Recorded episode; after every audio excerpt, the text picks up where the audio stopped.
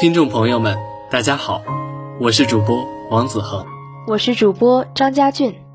人民日报曾刊登过这样一句话：“你所站立的地方就是你的祖国，你怎样，中国就怎样；你光明，中国便不会黑暗。”二零二零年，突如其来的新冠肺炎席卷神州大地，有人不知所措，有人惶恐不安。尽管恐惧，尽管焦虑。总有人挺身而出，在这黑暗的时刻，前线有舍己救人、日夜不休的医护人员，有争分夺秒、夜以继日的建筑工人，也有一腔赤诚奔赴灾区的物流配送人员，更有紧急集合、坚守岗位的警察和军人。更多的还有来自全国各地的志愿者和无私配合的全国人民。在这些人当中，大学生志愿者是一群极为特殊的群体，他们大多是九零后、零零后，他们以宅为乐趣，以丧为文化，被打上了精致利己主义者的标签。但是，疫情当头，这些日常嘴里说着流行语、出门也要精致打扮的大学生们，手持土里土气的小喇叭，喊起接地气的宣传语，到小区，到乡镇。向每家每户发放防疫宣传单，利用自学的防疫知识为人讲解如何防疫，协助小区进出通行的检查。在寒冷的天气里，一站就是一天，不提苦，不抱怨，尽心尽力，充满耐心，坚守党中央的指导，是要将病毒闷死在家里。我们东财的学生也展现了东财人特有的风貌，他们不畏严寒。踊跃投身于防疫工作，他们中的党员说道：“我一定要发挥带头作用，承担起作为一名党员的责任与担当，尽我所能，帮助做好防疫工作，保卫大家的健康。”疫情不息，志愿服务不止，我们现在能做的就是做好防控，不给一线的医务人员增加压力，在力所能及的范围内当好志愿者。努力做好各项志愿服务。这是一名自武汉返乡的大学生钟一奇所说的话。自疫情爆发开始，他便一直用自己的行动为防疫工作做贡献。即便是到家后近一个月的居家隔离期间，他也积极运用公众号宣传防疫抗疫知识，并与他的学长学姐们共同组织了校友募捐，在一天内共发动了数千人。最终募集资金一万七千多元，用于采购医用护目镜，寄往医院。隔离期一结束，钟一奇就主动参与到了志愿服务中。他在大门口为进出小区的人员测量体温、登记、消毒、运送生活物资。除此之外，在偏远的乡镇，更有不少的大学生主动请缨，为不了解疫情的村民细心讲解。我们东财学生也在各地贡献着自己的力量。王月同学说：“也许与无数一线的疫情防控工作者每天所经历的二十四小时相比，我每天十二个小时的志愿服务简直微不足道。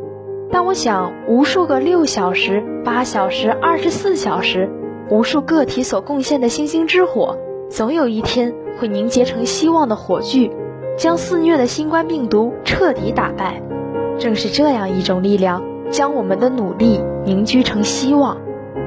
东财还有很多学生，虽然未能奋战在一线，但仍旧用自己的力量支持着远方。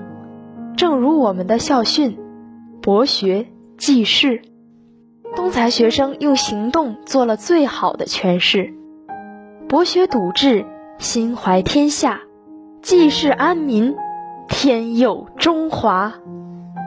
犹记得上一次重大疫情的爆发，还是2003年的非典时期。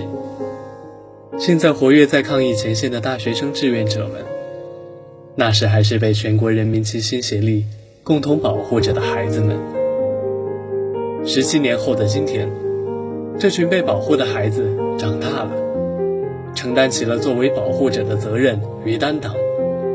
正如百年前梁启超所说：“少年强则国强。”而今者，少年有其责任，有其担当；今者中国亦有其责任，有其担当。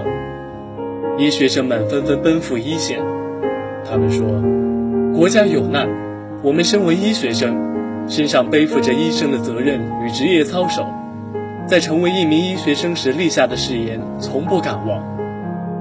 平日里家里的宝贝，十指不沾阳春水，经常自诩为当代恶臭大学生。大部分老一辈眼中任性自私的一代，在紧要关头。”向人们展现了他们的中国精神与风骨。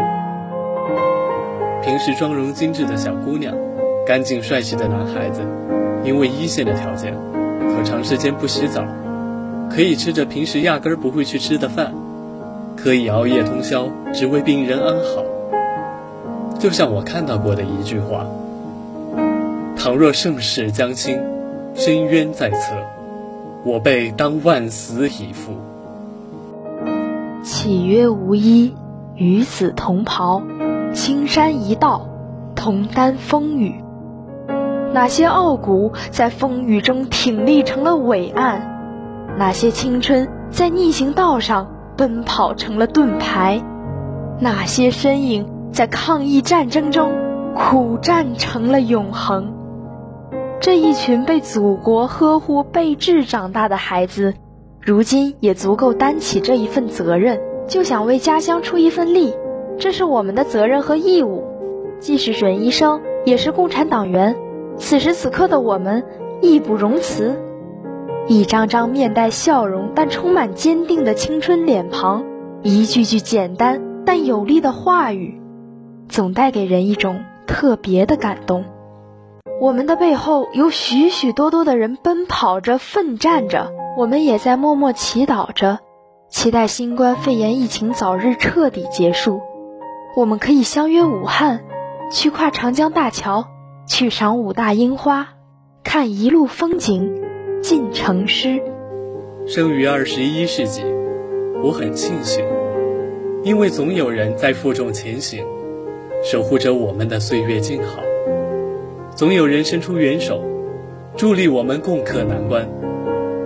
在烟霞行将褪去的天空，会有大雁载着梦想的翅膀飞翔；在举国一心抗疫的战争中，会有年轻一代担起这个时代的责任。说到这儿，今天的节目也要告一段落了。